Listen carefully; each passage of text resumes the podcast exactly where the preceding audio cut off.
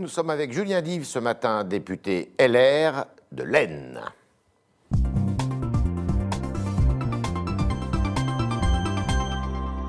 Bonjour Julien Dive. Bonjour. Alors, euh, Nicolas Sarkozy, une des figures de votre mouvement, a été euh, condamné hier euh, par un tribunal correctionnel. Un an de prison ferme. Quelle est votre réaction? D'abord, euh, je voudrais rappeler un, un principe. Je suis républicain. Donc, en tant que républicain, je respecte la séparation des pouvoirs. Ouais, Je ne juge pas les juges. ouais, Mais ça ne m'empêche pas de considérer quelques points. D'abord, euh, le, le rendu, la décision est faite par des hommes et des femmes, pas Ouais. par des automates. Et par essence, un homme, une femme peut aussi faire des erreurs, y compris d'appréciation. Et je constate que euh, dans la, la décision qui a été rendue, les, en tout cas les fondements, Mhm. se font sur des écoutes entre un client et euh, son avocat. Euh, c'est un détournement de la procédure en réalité, puisque les écoutes et, et entre un, en tout cas les discussions, a les conversations, professionnel. euh, voilà, sont euh, sous le coup du secret professionnel. Et en fait, tout cela c'est fondé sur euh, ce secret professionnel qui a été quelque part un peu utilisé pour constituer euh, la, la décision. Moi, j'estime d'abord un point, j'anticipe un peu votre question, j'estime surtout un point, et je veux rappeler, euh, un des fondamentaux de notre justice, c'est la présomption d'innocence. Nicolas Sarkozy a fait appel, a interjeté appel hier, Ouais. comme d'ailleurs euh, euh, ces Les deux autres les prévenus. deux autres personnes. Il a interjeté appel. À partir du moment où il interjette appel, euh, eh bien, ça engage une autre démarche. Cette démarche, c'est qu'on reprend le dossier à zéro. On repart avec Mhm. le dossier à la première page. On nomme de nouveaux magistrats. À partir de là, il est donc présumé innocent. D'accord. Néanmoins, est-ce que vous estimez que c'est un jugement politique? J'estime que c'est un jugement sévère. La Ouais. réalité, c'est qu'on voit bien qu'il y a une décision qui est très, qui est très euh, dure, qui n'est pas anodine. On n'a pas l'habitude de voir ce type de décision euh, de justice. C'est la première fois qu'un président de la République sous la Ve République est condamné à de la prison ferme. C'est la première fois qu'il y a du, du ferme. C'est aussi euh, la première fois qu'on utilise, encore une fois, des écoutes, euh, une conversation euh, confidentielle entre un, un avocat et son euh, client. Donc, euh, on peut, en tout cas, se poser beaucoup de questions. C'est la raison pour laquelle il y a un appel de la part de Nicolas Sarkozy et c'est la raison pour laquelle il y a encore beaucoup de travail à mener de la part de la justice sur ce dossier. Le parquet national financier qui a instruit cette affaire et qui est euh, créé une créature assez moderne, puisque assez récente, puisque Ouais. c'est 2013, est-ce que vous estimez qu'il a toute sa place ou au contraire il doit être contesté dans son fonctionnement? Il a sa place. Mais il ne faut pas oublier une chose, c'est que Nicolas Sarkozy est, euh, en tout cas, euh, sous, sous le coup de cette, euh, cette décision de justice, sur une affaire qui date de 2014. Ouais. Il n'était plus président de la République. Mhm. Le PNF venait d'être créé. Mhm. Il était au balbutiement de son fonctionnement. Aujourd'hui, forcément, euh, l'expérience euh, faisant, le PNF, lorsqu'il est amené à étudier des, euh, des- des, des questions comme celle-ci, des, procédures, des, dossiers, il va beaucoup plus vite, il est beaucoup Ouais. plus réactif. Ce que je veux dire par là, c'est qu'aujourd'hui, il y a une forme de, de- de routine qui est menée et qui permet au PNF d'être efficace. On parle d'un dossier qui a maintenant plus de six ans, euh, sur lequel il y a eu des interventions diverses et variées.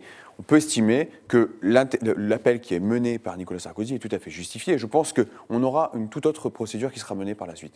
Alors, Nicolas, Proba- pro- probablement beaucoup, plus efficace. Nicolas Sarkozy, euh, évidemment, ça a été l'émoi euh, dans, dans votre, dans votre Ouais, parti. euh, euh, C'est une figure tutélaire. Est-ce que vous étiez de ceux qui euh, estimaient qu'il pouvait peut-être jouer un rôle important pour l'élection euh, présidentielle de 2012, de Ah bah, 2022 Bien entendu, bien entendu, et je pense qu'il peut encore le faire, il le Oui. fera.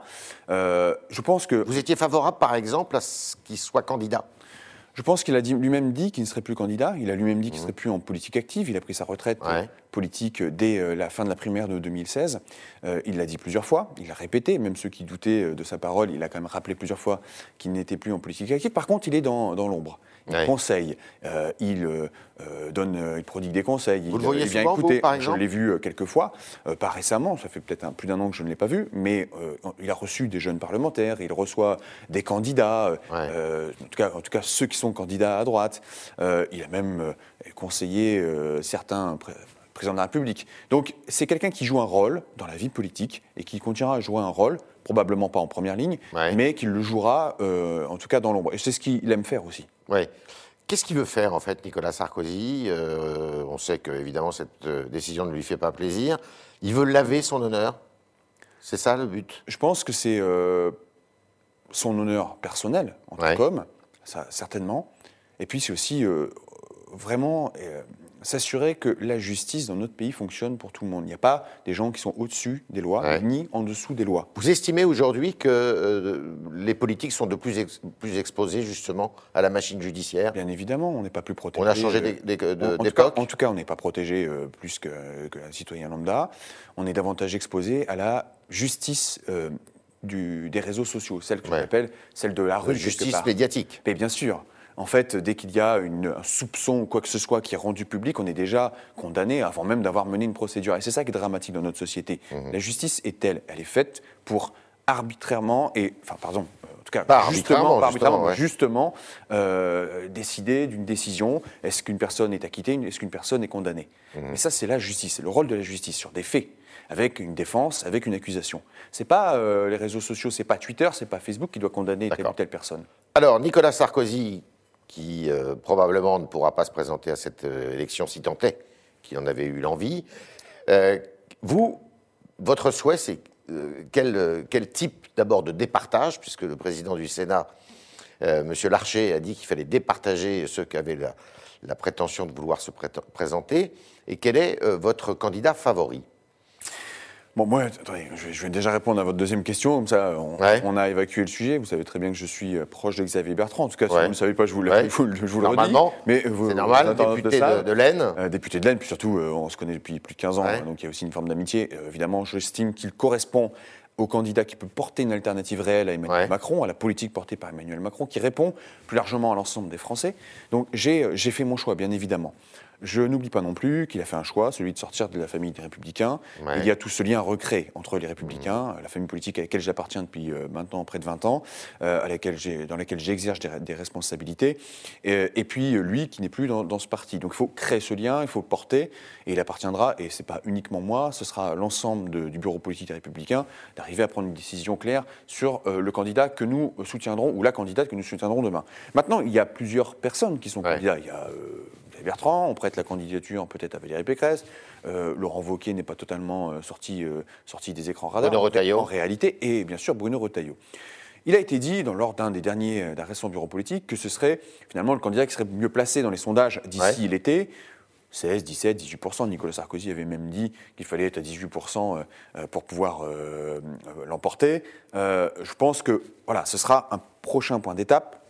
L'été, on saura quel est le mieux placé. Aujourd'hui, les sondages donnent les régionales Xavier Bertrand autour de 16-17 Ouais. euh, les sondages peuvent évoluer dans un sens comme dans l'autre. Donc il faut à la fois euh, rester euh, très, très humble par rapport à tout cela, il faut rester aussi très concentré et certainement pas tourner dans la guerre des chefs comme on l'a vu dans le passé dans ma famille est-ce- politique. Est-ce que les régionales vont être décisives, justement, de ce point de vue, puisque quelques-uns des noms que vous avez prononcés se présentent Bah, tous, quasiment, à part, à part à part, Bruno Retailleau. Est-ce que ça va être décisif? Par exemple, si la victoire est écrasante pour euh, Xavier Bertrand, ça va être un bon point pour lui, oui. Toute victoire sera un bon point pour tous les candidats. euh, Quel que soit le résultat. Vous savez, on ne peut pas comparer un département, comme, une région comme celle des Hauts-de-France avec une région comme celle de l'Auvergne-Rhône-Alpes ou d'autres. Il y a des réalités territoriales qui font que euh, ce ne sont pas les mêmes résultats et on ne peut pas interpréter de la même manière. Alors, on le sent, il y a quand même euh, des divergences ou des différences euh, de, de discours euh, à l'intérieur de votre parti entre ceux ben, qui estiment, par exemple, que la dette doit être isolée ou euh, eh ben, doit être, son remboursement doit être remis à beaucoup plus tard, et puis d'autres qui disent ben non, la dette, c'est très important, il faut la rembourser. C'est le discours d'Éric Woerth. D'autres ont un discours beaucoup plus social, je dirais. Vous vous positionnez où vous Il y a deux types de dettes déjà. Oui. Il y a une dette structurelle Je parle de la dette, évidemment, de la et, crise et sanitaire. il y a la dette Covid, ce qu'on appelle la dette Covid. Bien sûr. Euh, sur la dette Covid, aujourd'hui, elle est détenue par la BCE. Mhm. BCE qui rachète euh, la, la dette et qui, euh, pour les États européens. Euh, je pense réellement qu'il faut, déjà, il faut réaffirmer que la dette sera remboursée un jour ou l'autre. Si on n'est pas capable de dire qu'on ne remboursera pas notre dette, on ne trouvera personne pour nous prêter de l'argent. Ouais. Donc il faut le dire. Ouais. Néanmoins, on ne peut pas dire qu'au sortir de la crise, on ira rembourser la dette immédiatement, parce que ça voudrait dire porter une politique de rigueur, une politique drastique, où on ferme toutes les vannes, et en réalité, on n'arrivera jamais à créer les conditions d'une croissance. En fait, il y, a y y trois temps. Premier temps, c'était euh, de soutenir l'économie au pic de la crise sanitaire, Ouais. comme on l'a fait en 2008. Je crois que c'est ce qui est mené aujourd'hui. Ensuite, il y aura un deuxième temps, celui de soutenir l'économie au moment de la sortie de la crise sanitaire, pour justement amorcer la pompe, amorcer la machine, et, et, euh, quelque part assurer une sortie en sifflet des aides qui sont, euh, qui sont en place. ça sera nécessaire pour créer de la croissance. Et puis il y aura un troisième temps, qui sera celui de la rem- du remboursement de la dette. Ouais. Et cette dette, ce remboursement de la dette doit être lissé dans le temps et non pas reporté au calendrier grec. On ne va pas dire on, remboursera dans un siècle, ça n'a pas de sens. Mais l'étaler. Parce qu'on ne peut pas, nous, quelque part, dire à nos enfants, et moi j'ai des enfants qui ont deux ans et six mois, leur dire c'est vous qui rembourserez la dette qu'on est en train de faire. Non, c'est une responsabilité. Est-ce qu'il faut l'isoler, comme certains le prétendent? La dette Covid Oui. La dette Covid doit être isolée, je pense, bien sûr, parce qu'il encore une fois, il faut bien dissocier la dette structurelle Et le la dette, la dette liée à ce qu'on est en train de vivre aujourd'hui. D'accord. Alors, euh, le président de la République conduit une politique qui est la sienne et certains estiment, et notamment euh, pas mal d'électeurs qui viennent de chez vous, d'électeurs de droite, bah, que finalement, le candidat de la droite, c'est peut-être lui, non? Qu'est-ce qui distingue, par exemple, M. Bertrand de M. Macron? Une euh, colonne vertébrale Une colonne vertébrale politique Que n'a pas le président de la République? Le président de la République a fait euh, du picking. Est-ce que c'est du picking? Vous picorez ici ou là. Ouais. Et le président de la République picore des idées ici ou là pour euh, plaire quelque part à un électorat ou à un autre électorat lorsqu'il y a un Mais il a fait des au début de son mandat, il a fait des réformes économiques qui, pourraient, qui auraient pu être conduites par la droite. Je, je ne le nie pas, euh, mais on voit bien que son euh, talon d'Achille, c'est quand même la question de la sécurité. Oui, mais Et là, regardez, euh, il, non, il commence à le, justement à Non, non, mais une, ça, politique de droite, c'est pas ce une secteur. politique économique, une politique euh, de droite, une politique euh, que, que- droite euh, au sens populaire comme le portait euh, en son temps Nicolas Sarkozy avec les heures supplémentaires défiscalisées, etc. C'est de reconnaître euh, que la valeur travail est essentielle, c'est de valoriser le travail. Aujourd'hui, j'ai pas le sentiment que le pays ait beaucoup changé. On est encore un des pays qui taxe le plus.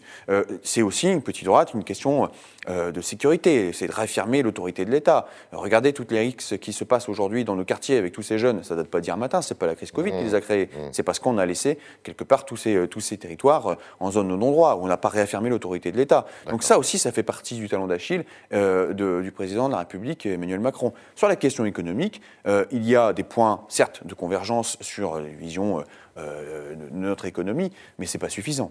Alors, il y a une grande question aujourd'hui de savoir s'il existe encore un front républicain face au Rassemblement national, qui prétend lui aussi avoir changé de discours, de ton. Et euh, en admettant que Mme Le Pen soit au deuxième tour et en phase de, bah, de pouvoir peut-être remporter cette élection, est-ce que vous, vous seriez de ceux qui prônent un front républicain? On sait qu'à gauche, il y a beaucoup d'électeurs qui sont plutôt réticents à cela. Je fais pas de la politique fiction. Je fais de la politique du concret et du jour, euh, enfin, du réel. Et la politique du réel, pour moi, c'est de faire en sorte que Marine Le Pen ne soit pas au second tour de la présidentielle. La politique du réel, c'est que la droite républicaine, les républicains euh, et leurs alliés soient au second tour de l'élection présidentielle. Donc, clairement, euh, je ne me projette pas pour l'instant sur le second tour d'une présidentielle euh, avec un scénario tel que le souhaite Emmanuel Macron, parce qu'en fait, c'est son seul salut Ouais. euh, de se faire réélire face à Marine Le Pen. Moi, je souhaite clairement qu'on ait un candidat face au président sortant et je ferai tout pour y arriver. Et sur le principe du front républicain, quels que soient les candidats? Mais le principe du Fonds républicain s'opposera à ceux euh, qui auront peut-être à, euh, choisir entre le candidat porté par les républicains face à Marine Le Pen, ou voire même face à Emmanuel Macron. Très bien. Euh, nous sommes avec Julien Dive ce matin dans, les, dans les studios du Figaro et on continue avec les questions de Alban Barthélemy.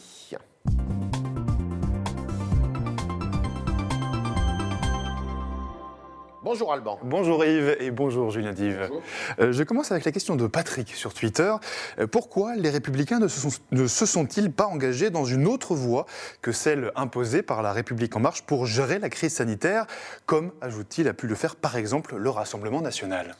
D'abord, euh, les Républicains ont fait des contre-propositions. Les Républicains ont voté contre la prorogation de l'état d'urgence sanitaire jusqu'au 1er juin. Nous avions fait d'autres aussi euh, propositions alternatives. Euh, quant à euh, la question, euh, euh, qu'est-ce qu'il entend en fait votre internaute sur euh, les alternatives? C'est euh, isoler, c'est Je rebondis sur sa question.